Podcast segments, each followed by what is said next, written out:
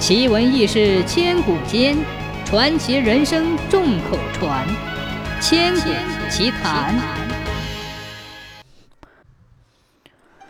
康熙皇帝亲自执政后，一方面惩治奸臣，一方面惩治奸臣，攻打军阀，抵御外辱；另一方面用珠宝奖赏各地对清王朝忠诚的官员。可是。在不断征战过程中，携带这些珠宝很不安全。为此，康熙皇帝命人打造了十只结实的大铁箱，里面分别装有不同的珠宝，在每只铁箱上各配有一把不同型号的锁，每把锁只有两把钥匙。康熙皇帝挑选了十名最可靠的近臣，要他们仔细保管，需要开箱取宝时。由他们各自动手开箱拿取。这十个大铁箱跟随征讨大军南征北战，的确发挥了奖励作用。将士们骁勇善战，屡建奇功；贤臣们鞠躬尽瘁，赤胆忠心。但是过了一段时间，康熙皇帝便感到十分不方便，因为近臣们经常换班跟随他，有时身边只有一个。一旦需要拿取某种珠宝奖励功臣时，往往要耽误一些时间，叫人拿钥匙。譬如其臣功劳显赫，应奖赏玉如意，可保管放玉如意的箱子的近臣偏偏不在，弄得局面很尴尬。怎样才能让十个近臣各自用自己保管的那把钥匙，把十个铁箱同时打开呢？康熙皇帝握着剩下的十把钥匙，一筹莫展。聪明的皇后知道后，对康熙皇帝说：“如此，到这般，献上了开箱妙计。”康熙连称妙哉。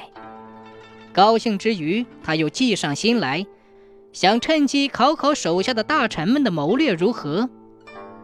第二天，康熙皇帝把十个最得力、最有谋略的大臣和将军叫来说。众爱卿，今天我出个题目，谁能答对，朕就把稀世珍宝夜明珠赏赐于他。奖赏夜明珠的规格的确是高，怪诱人。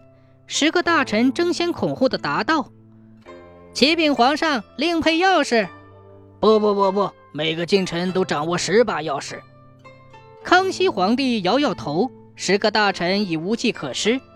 平时文臣们舞文弄墨。